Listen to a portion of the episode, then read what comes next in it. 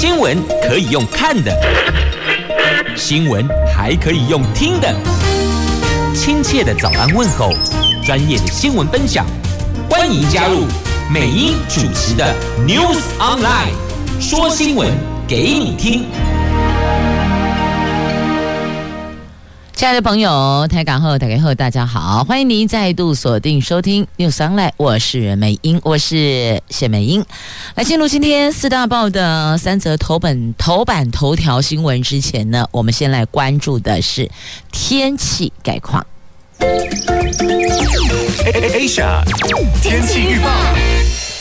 在今天北北桃白天温度介于十六度到二十四度，竹竹苗十四度到二十度。虽然温度上有落差，但重点是啊，白天全部都是阳光露脸的晴朗好天气呢。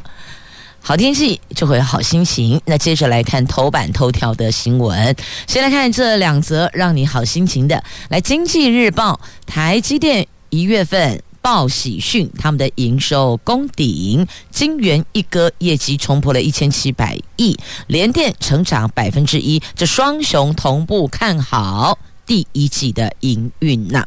自由时报头版头条：稳定餐饮的价格，关键第一枪递加了，补风的肉品大厂点头不涨价了，只要没人开第一枪涨价。那后续大伙儿就会再琢磨琢磨，观望观望啊！好，再来联合跟中时头版头条讲的都是疫情啊，唉，春节效应，家庭群聚跨县市了，这跨越新北、高雄、屏东。感染源不明，这新北高屏六个人相继确诊，家族旅游足迹遍及苗栗、台中啊，这各地如临大敌。开学了，今天防疫上紧发条，尤其担忧后续春节效应。如果假设校园没守住，后续原来。乐观看待的收敛的疫情，恐怕得砍掉重练，重新评估了。好，我们来看详细的头版头条的新闻内容。先来关注今天开学防疫上紧发条，丢西吉那里啦！全国的中小学开学了，受到疫情的影响，各地昨天都加紧脚步进行校园的清消跟防疫。那么在疫情可以控制的前提之下，台北市规划十五号起逐步为解封。好，前提来了，疫情在可以控制的情况下，前两天柯 P 先说了，下个礼拜就是二月十五号哦，礼拜二哦，不是礼拜一，下礼拜二开始哦，台北市要逐步的为解封，但要看这个春节效应这两天的状况是否可以控制哦。指挥中心昨天公布了国内新增三十七例的本土确诊，出现了跨新北、高雄、屏东的。不明感染源家族群聚，那春节期间人潮移动提高了传播风险，到现在已经有三起家庭跨县市群聚，有部分的案例足迹广泛，而且跨县市，这职场加上家庭团聚的群聚，指挥中心表示，整体疫情走向是否解封及松绑。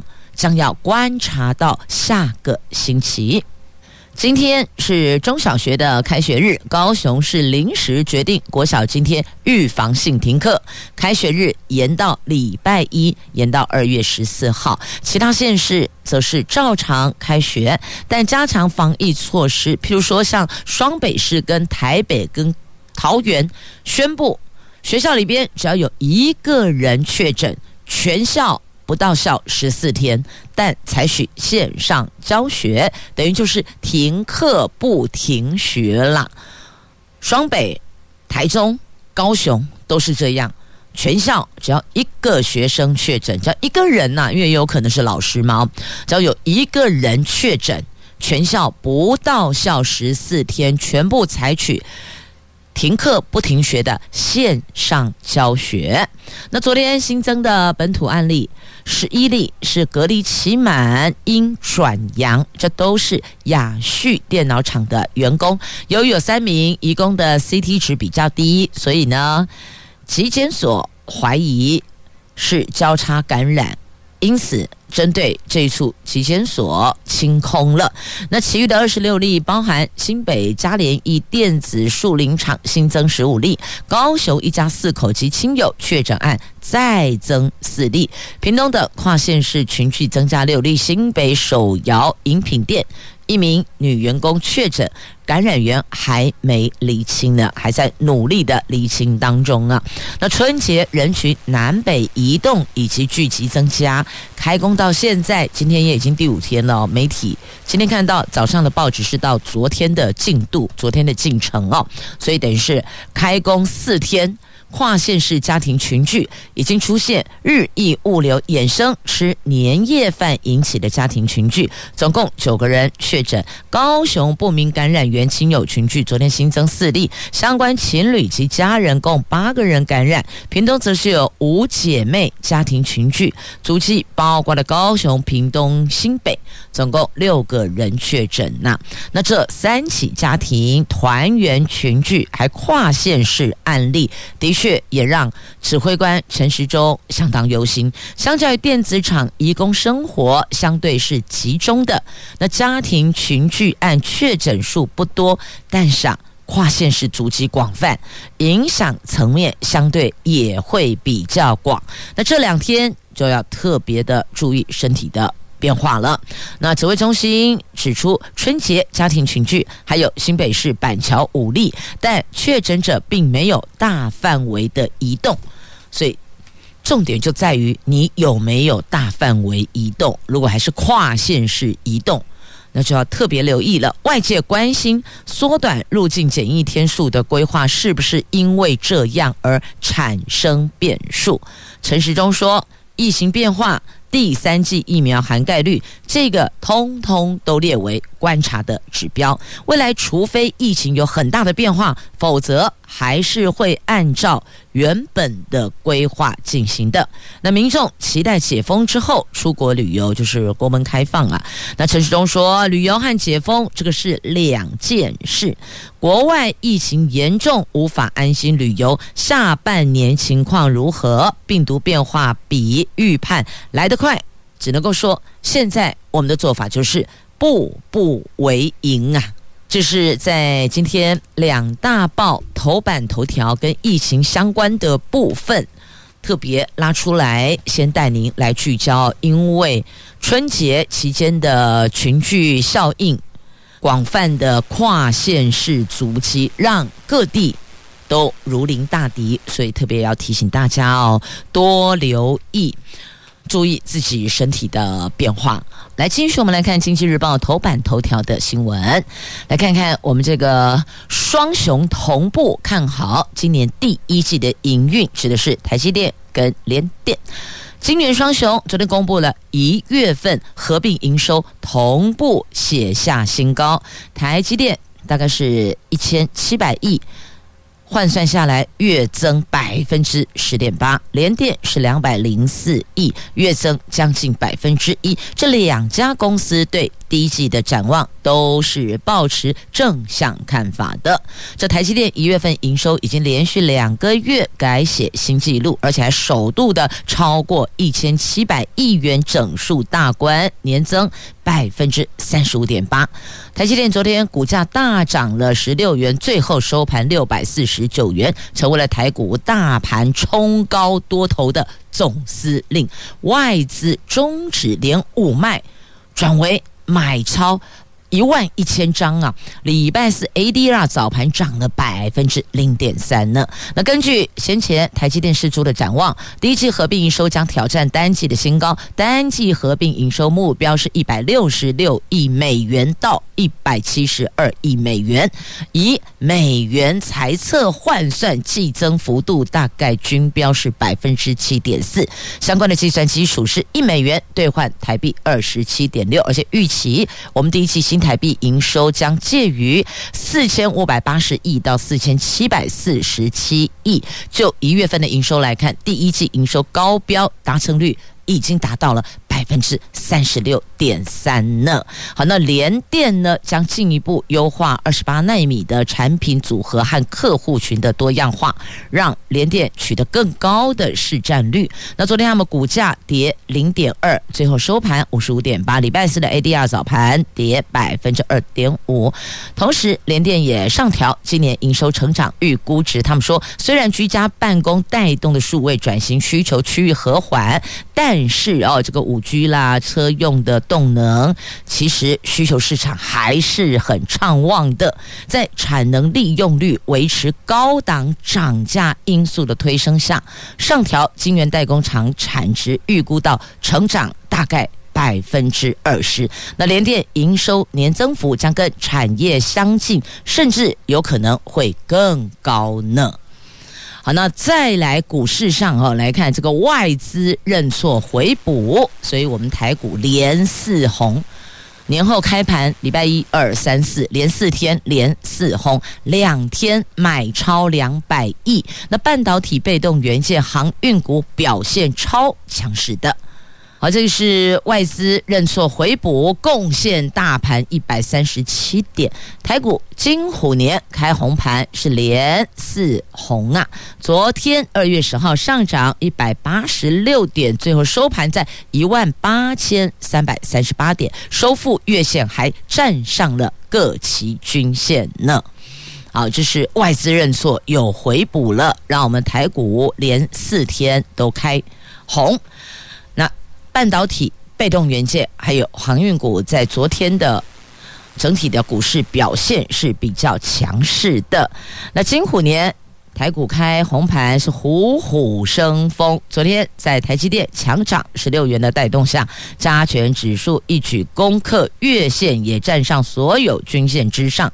统计这个礼拜以来，一共有二十一档市值增加大概有两百亿元的。虎运当头股，其中台积电、联发科还有长荣一举增加了有千亿元呢。啊，新春开红盘，才也不过四个交易日到昨天嘛，今天第五个交易日哦，大盘也写下连四红的表现呢。继续。仍旧是《经济日报》头版版面的新闻，来看美国的消费者物价指数了。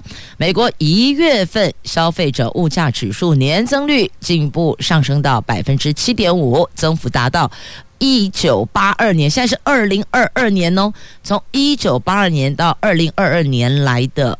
新高点显示，通膨压力是更加的沉重了。联准会三月会议时开始升息，这个看来已经是成定局了，甚至可能一举就升息两码。所以，这个美国联准会的动态作为也会影响到其他国家的金融波动，所以要。多关注哎，要留意到底怎么回事儿。好，那么继续再来看《自由时报》头版头条的新闻。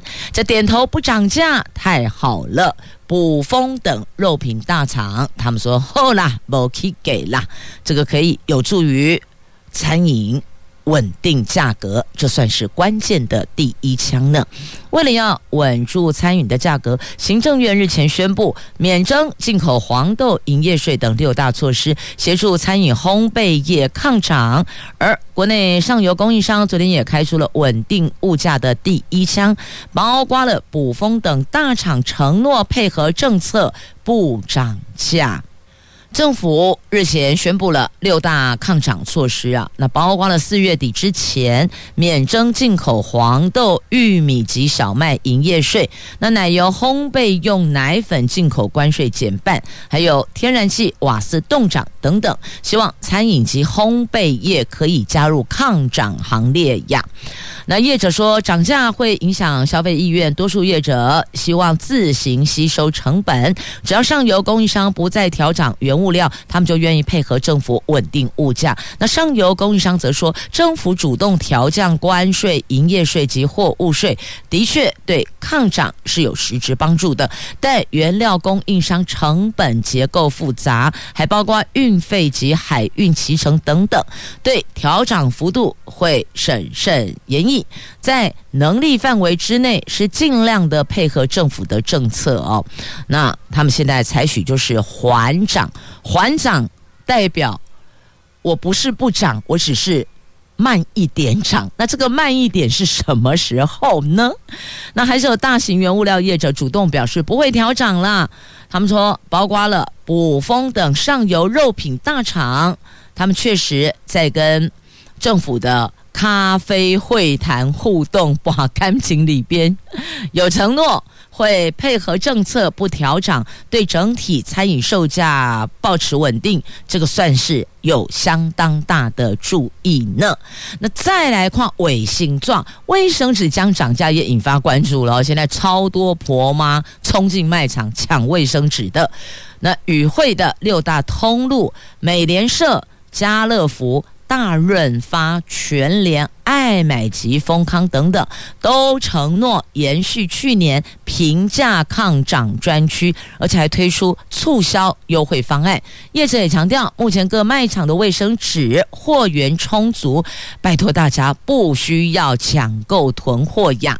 那至于运费的部分，海运运费方面，经济部说，对国家重要民生物资有运送需求的厂商，可以向贸易局窗口。提出贸易局将请交通不透过国际海运运输平稳工作小组来协调国际航空协助运送啊，那这个运送但牵涉到有这个价格的问题啊，有没有可能协助运送也协助一下平稳运费呢？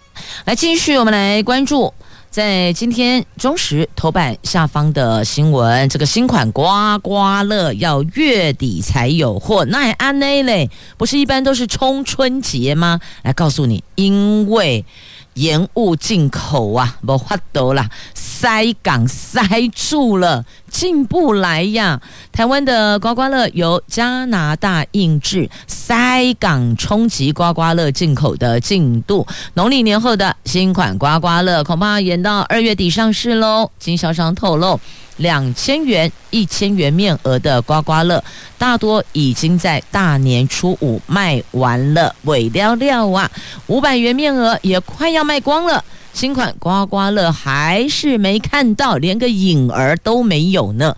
有经销商比喻，周年庆还没结束，台面就快要没货可卖了。刮刮乐向来在农历年前后的买气是最畅旺的哦，占。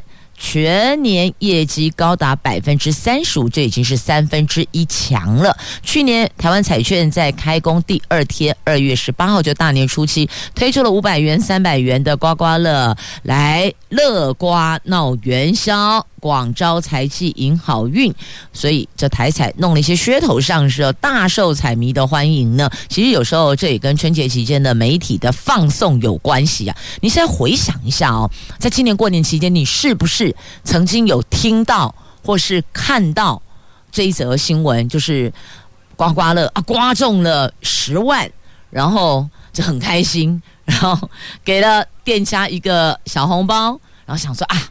要回去了，反正今天手气这么好，都已经刮中十万了。不过被子顶完后啊啊，再买一张啦！啊，要回家，回家前再买一张，刮一下。其实心里也没有想说还会再中奖，结果又中一个十万，等于那一家投诉站同一个人，同一个消费者哦，买了这刮刮乐。冷丢丢你咋办？你说这个好运不会不许其他人去买来刮刮看吗？会呀、媒体的放送哦，那个会让大家更加的聚焦跟产生无限的期待呀。所以买张彩券给自己一个希望，给自己一个机会是有的。所以哦，每一年这个刮刮乐哦，超受到国人朋友的欢迎，这不是没有原因的啊。好，那今年农历年后，经销商说市场上盛传因为塞港塞车的塞港口的港塞港，这个传奇延宕。新款刮刮乐二月二十二号才会上市，这跟农历年前最后一批发行的刮刮乐相隔了有几够鬼洗干一个月。他们担心新品上市的时候元宵都过了，年节气氛转趋淡薄，这个是会影响业绩的。哎，确实有可能哦。那既然这样子都已经知道了，台彩可以在。出一些行销的活动来 push 一下，也还是可以的。因为它到元宵后一个星期才到的话，那怎么样去延续？怎么样让这一股过年的氛围依旧 hold 住？想一想，还是有作为的，还是可以有方法的，只是要思考一下啦。好，现在市面上只剩下五百元到一百元面额。好，提供你。不过，因为这个面额的大小，当然也牵涉到你刮中奖金的多寡嘛，就是一定有影响的。好，那么再继续，我们来关注哦，就是在今天《自由时报》头版的新闻，这防疫期间，魅力挡都挡不住啊。台北国际动漫节开展了，放眼望去，黑压压的人头啊！所以你说这些年来宅在家里，还真是功不可没呀。即便疫情当前，依旧不减热情。大概马西。奏辉起哦，这第十届的台北国际动漫节昨天开幕，现场有一百零五家商家参与，有不少的漫迷特别拉着行李箱进场收纳战利品，所以要这么说，这拉着行李箱进场的漫迷，这就是大底行啊来的啦。这是内行人呐、那第一天涌入了八万两千人次，民众都遵守防疫措施，淡起来，动起来。我可以倒带一下吗？说民众都遵守防疫措施，那我的眼睛看到什么了？来看《自由时报》头版版面的这一则照片哦，这记者拍摄的照片，略为小小空拍了哦，由上往下都是黑压压的人头啊！你说防疫指引有啊？有。一米半的社交距离不是吗？呃，有这个一米一米半，要看你是室内跟户外两者不同。那我看起来这里不呢？这个虽然没有到。前胸贴后背，但也绝对没有每一个人人跟人之间都拉开这个距离，并没有啊。但是戴口罩是一定有的啦，戴口罩、量额温、酒精消毒，这肯定都是有的。只是这张照片我看到什么了？哦，这地价下哈，民众都遵守防疫措施，可是我眼睛看到的是这个。算了，眼睛业障重。好来。日本念十年前台湾民众援助了三一一大地震之情，所以去年疫情期间援赠台湾四百多万剂的疫苗。那日本台湾交流协会也跟中华动漫出版同业协进会合作，推出了台日友情签绘展。去年日本一百零八名的漫画家绘制感谢台湾签名版，台湾一百二十名的漫画家今年亲绘。感谢日本签名版回礼，互动温馨啊！这互动温馨是怎么个温馨法呢？是大家都来互动温馨吗？没啦，有时候这个媒体记者哦下新闻，可能有时候还稍微有一点点小小的浮夸了哦。这浮夸只是为了要让它看起来更有 feel 啊，更有温度，更有 feel。好啦，这个也还好啦。不，大家还是要注意哦。不管前往哪里，哎，注意要留意防疫指引，还是要当心一下彼此之间的互动哦。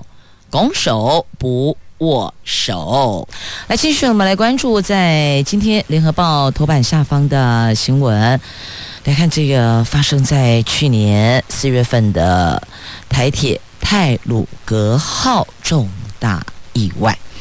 台铁泰鲁阁号去年四月二号出轨，酿成重大死伤。行政院长苏贞昌昨天接见罹难者家属，根据转述，苏院长在会中三度向家属道歉，而且允诺保留第七节、第八节事故车厢，也重申台铁改革一定会做，只是。百年老店，并不是说一个按钮就能够改变的。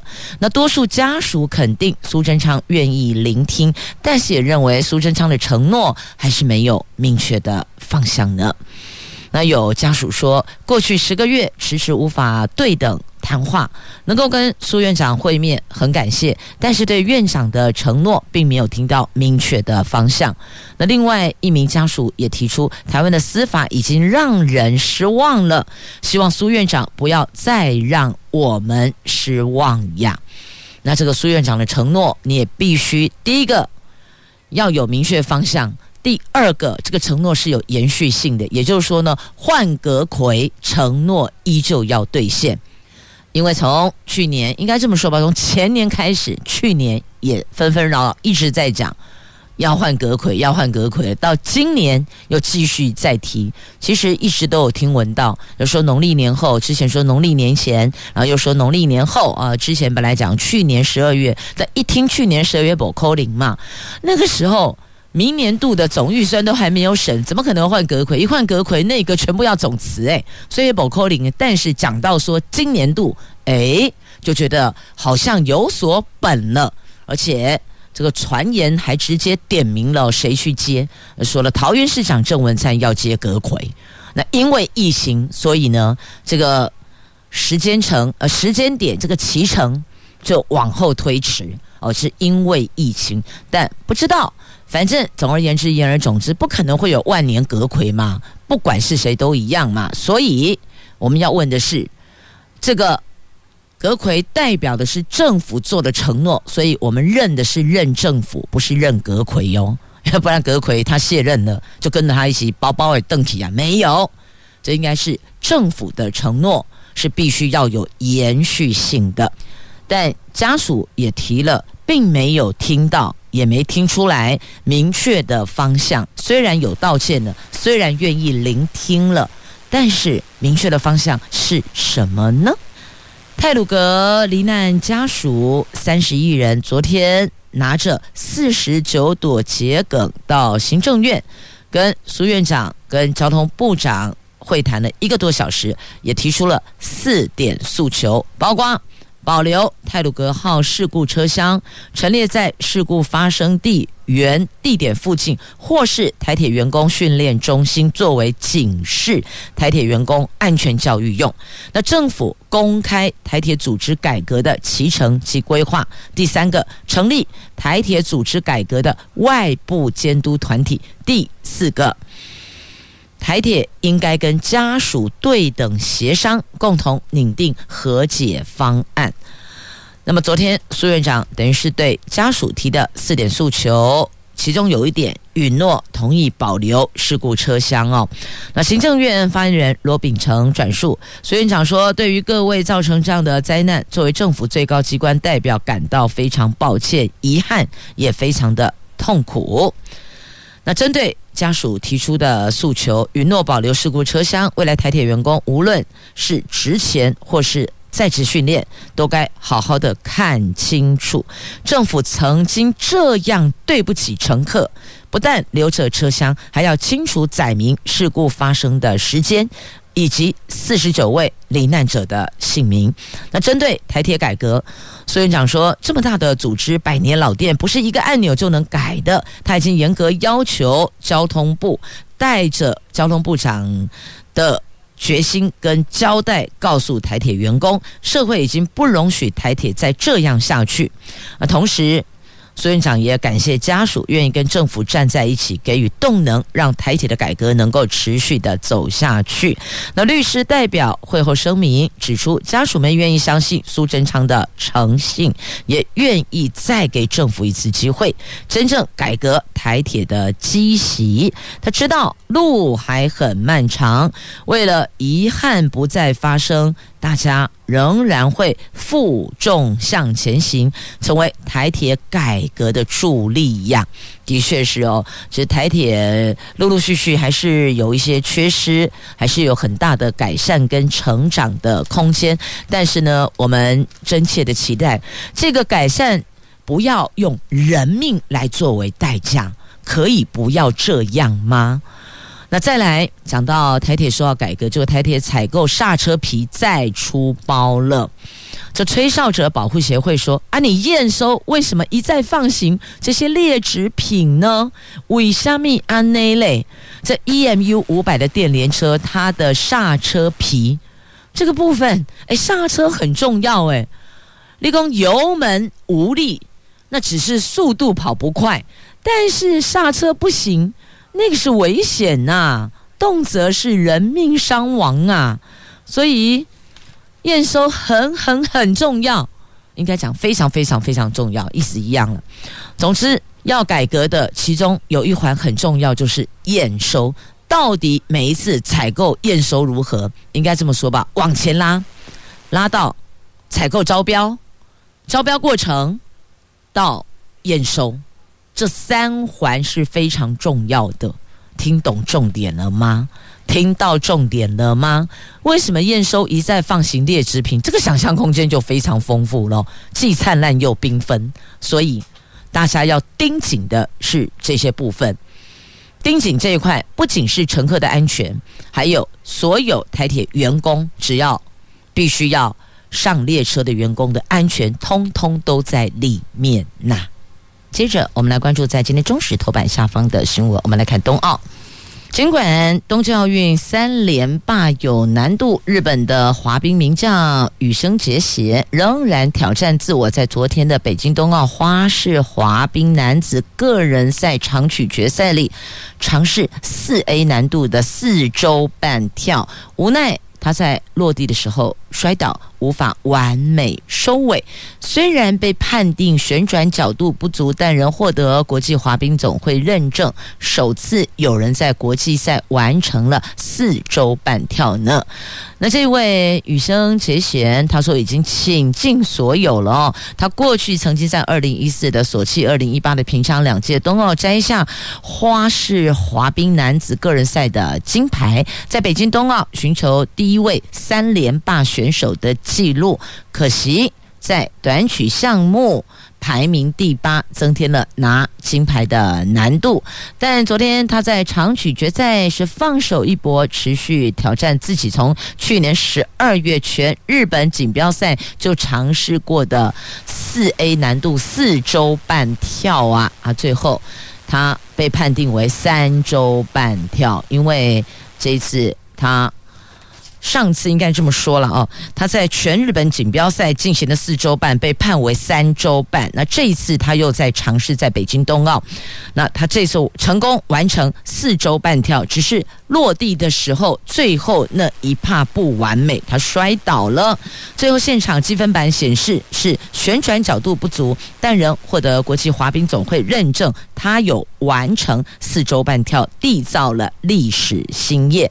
所以即便最后落地不完美，但是呢，这个记录还是由他所写下来的。他说自己有一些失误，但向大家诉说了他的故事，觉得这些失误是他整个表现的一部分，还是很开心的。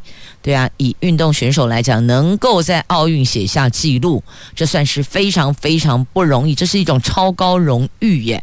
虽然最后落地滑倒，但之前没有人完成四周半呢，所以。未来还是有机会的，这告诉我们呢，不要气馁，有时候是越挫越勇，然后再接再厉，绝对会成功达阵的。要对自己有信心啊！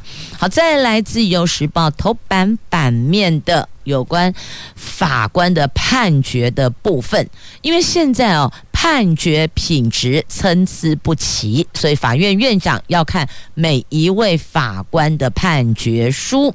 法官判决是攸关当事人的权益，但是在审判独立的大旗下，他人几乎无法智慧，甚至还有法官在判决书内抱怨工作太累，批评同事，严重损害了司法公信力。为为此啊，司法院长许宗力年前要求实施裁判品质提升方案，指示全国各级法院院长要落实监督权，原则上每个月抽阅。每位法官判决书一篇，提出是否改进等意见。换句话说呢，全国大概两千两百位法官的判决书的品质，现在起必须接受监督跟接受检验呢。每个月抽一篇。提出是否改进的意见，因为其实院长也很忙啊。你不要以为院长打刚凉凉零嘎逼呢，不呢嘛，就最待机哦。就很多行政也会吃掉他不少的气力跟精神哦。所以现在原则上每个月抽阅每一位法官一篇。所有法官都会被抽，每个月都会被抽到一篇，所以就看你怎么做了。那有这一层监督的压力在，或许也可以改善判决的品质吧。希望以后不要再听到哎的恐龙法官呢、黑的安诺够安诺哦。那再来判决不佳的法官，不排除在升迁的时候给予积极有感的反应啊。那对于这种判决品质不佳的法官，这个方案虽然没有续名如何管考，但因为院长具有职务监督权，所以不排除反映在升迁上。那有院有院长就坦言了，现在有了司法院下令执行，应该有机会扭转过去判决品质上的缺失跟怪异的现象啊。以前是啊，我们都觉得非常的折舌，好。怎么是这样判的？我们这个连六法全书的封面都没有摸过的，听起来就觉得这个判决很怪异、很诡异哦。那请问专业又在哪里呢？那也有法官判决理由不知所云呐，下来下去哦，我们在这下下面啊，还有偷偷的会把自己的想法跟意见陈述偷渡在里面，还甚至也有类似剪贴别的案子复制剪贴。然后复制剪下贴上，对，就是复制剪贴的概念嘛。所以这个要有好的品质，就必须要有监督的力道啊。好，就是在今天《自由时报》头版版面的新闻，这有感觉才能谈下一步啊。郝龙斌提倡他他说蓝白合作啦，但民众党说哦有难度啊。他们直接说你国民党要能战。是作战的战，我们才能谈合作呀。Partner 应该是相互扶持、相挺的，不能够我这边都在扛你那里。所以前提是你们要能战呢、能战我们再来谈合作呀。面对。今年二零二二年是否可能会出现蓝白合？率先主张首都之战应该蓝白合的国民党前副主席郝龙斌他说：“国民党要能战才能和，和民众党之间的谈判是让双方利益达到最大，彼此不会因为在野互扯后腿，造成了双输的局面。那台北市长如果能够谈立委蒋万安当选几率，几乎就能确。”饱了，民众党发言人说：“这个双方合作有难度，而且几率不高啊。好，到底有没有机会啊？能战才能谈合作嘛？要强强合，不是弱强合，大概意思是这样哦。好，那现在呢，要抢。”不满侯友宜的选票，民众党在新北，他们评估蔡壁如出征新北，要到新北去选举哦，参与选举。那么蓝营的谢龙介宣布要投入国民党台南市长的初选。好，慢慢的有听到了这些直辖市的百里侯的动向了，要不然都觉得啊，现在哪拢困起啊，点点无声呢。好，现在随着新北、台南，那请问？桃园呢？我们六都来讲啊，请问桃园呢？好，接着我们再来看一下台北市双子星案，最快年底动工，他们的第二次都审过关了啊。台北市长柯文哲力推西区门户计划中的指标案——台北车站特定专用区双子星开发案，昨天经过台北市都市计划审议委员会审议，除去大型 LED 广告计划，台北呃还有台北长廊连接交六、交八广场以及台北车站。要连通空桥，必须另外再审之外，基地以内原则通过，后续再经过环评差异分析报告、防灾计划审查之后，就可以申请建造，有机会在今年底动工啊！啊，我们比较想问的是啊，最后什么时候完工？不过呢，这个。双子星它这个还有 LED 墙面的问题哦，可能要注意一下光害的部分，要做一个小小的调整吧。好，这是四十八米高国门客厅，二十四小时都能畅通的双子星。提供二十四小时畅通通行空间，在上方再增设两层连通空桥，而且可以作为景观平台使用。维护费由业者负担。这都审委员认为这个具有公益性，所以予以同意了。那因为基地周边包含国定古迹台北北门、铁道部园区中山堂、市定古迹北门邮局、博爱路二号到八号建筑物，委员会要求色彩。材料必须要呼应周边历史景观，而且应该提出报告哇！啊，所以要有那个融入感，而不是摆在那儿会有违和感哦。这不可以有违和，要融入一体的感觉。好，就是在今天《自由时报》头版下方的新闻。来，今天开学，我们来看一下这个。路旁校门口的导护工作，这导护工作可以说是超高风险，可是有九成还是由老师扛起来。那教师团体希望政院跨部会协调。那志工说扛全责是本末倒置啊！中小学今天开学，去年底有老师因为交通导护时遭到闯红灯的车辆撞成重伤，所以有不少师生仍旧心有余悸呢。那昨天。来自教育界的团体公布调查，有九成学校由教职员工轮值，三成学校安排学生出勤，所以呼吁行政院应该跨部会拟定安心上学专案，不要再让没钱、没人、没权利的学校去承担风险了。但有导护职工说，老师担任导护可以兼具教学、学生教育、学生交通安全，学生也比较会礼貌守法，让导护工作。让导护志工站岗其实是下下策。新北市有一名徐姓导护志工说，志工在意学生交通安全，但老师如果把责任全部都丢给没有领薪水的志工，这是本末倒置的做法啦。等于说呢，交通安全我们大家都关心哦，这些孩子的平安我们都很重视，但这个事情该由谁来做呢？而且现在导护被撞。没得理赔哦，所以全教总呼吁教育部你要增保啊，这是可以做的，为什么不做呢？未来除了不要再让师生担任交通导护，让师生回归校园，学校也要针对有意愿站导护的老师或是志工，规划团体平安险或是伤害险，保障意外发生时受害者的权益呀。这个保险保险就是保一个买一个。风险当然希望不要理赔了，就表示没出事儿嘛，没事儿当然就不会理赔啊。但如果有 hold 着、摆着、放着，也稍微安心一些些。好，那么再继续来看一下这阿罗哈客运二月十九号停驶，现在起可以退款呢。如果你手边已经有买票的话，可以退钱。二月十九号停驶。可以退钱，现在就可以来退钱了。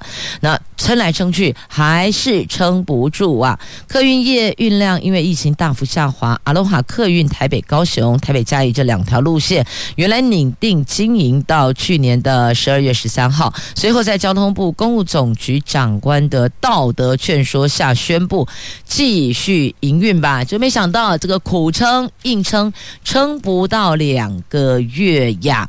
阿罗哈昨天又宣布了，因为每一个车次平均载运人数还是非常不理想，已经入不敷出，相当严重了，决定再次选择停驶那两条路线，营运到二月十八号。而这回，龚总，你应该要表示尊重了吧？啊，就是之前都不准啊，都你们 hold 着，但真的运量就是这么。让他们惨淡经营啊，这也不能不听业者的状态，你不能不看他现在碰到了问题，他的状态不能不听他的苦水，有没有解方？没有解方，就是业者自行提出的停驶。所以，亲爱的朋友，无论是车票履约或是员工的劳动权益，公司会尽最大的努力。处理完毕，现在起可以拿着套票或是来回票到各营运站点办理退款。三月一号起则统一在新庄站办理退款的事宜哦。所以现在还比较弹性，未来三月一号就下个月开始要退款，请到新庄的总公司来，呃，新庄站来办理退款的相关事宜啊。如果手边有来回票或是这个旅，这个叫做车票履约啦。那这个部分都请留意一下期程跟地点。好，那么接着我们再来关注，来来来，就这条了，跟你讲哦，汽油下个礼拜要起给呀，而且一公升涨一点二元，所以记得明后两天周休假期，礼拜天晚上回家前。把油箱先加满哦！这油品货物税才刚刚调降，但油价又要回涨了。国际油价飙到每桶九十二美元一机制，中油下个礼拜一将大幅调涨汽油价格，每公升一点二元，柴油每公升一点三元。调整之后，九五三十一点四，不仅登上近三个月来的新高，也会是今年的最高价。所以记得礼拜天要回家前。出门要回家前，把油加满。晚上十二点以后就调涨价格了。礼拜天晚上十二点后被 kick 给呀。好，那么接着再来关注哦，这个建筑物的耐震补强没有改善的话，小心罚款，最重是三十万。在行政院院会通过的建筑法修正草案新增了构造安全部分。这是为了强化既有建筑物的耐震安全，所以行政院会昨天通过了相关的修正草案，将送请立法院审议。这个草案新增原有合法建筑物构造安全不符现在的规定，经过评估检查应该改善的，将强制要求改善及补强；届期没有改善，要处六万起跳，最高到三十万的罚锾，而且还是连续处罚。得连续处罚来确保国人居住的安全呐。好，那么再来关注哦，这是日月潭车城六景加岁又动起来。这漂亮的六景火车站聚落、明潭大坝站前广场、木业展示馆，还有储木池，最近转化为完美的艺术墙呢。后进来看哦。快来看，随光影变化，这个景物仿佛是动起来，煞是好看呢。好，这是今天节目最后跟您分享的话题，你可以 Google 一下，或是看一下今天自由时报头版版面的图文。美英再次要说声祝福，假期愉快，我们下周空中再会了，拜拜。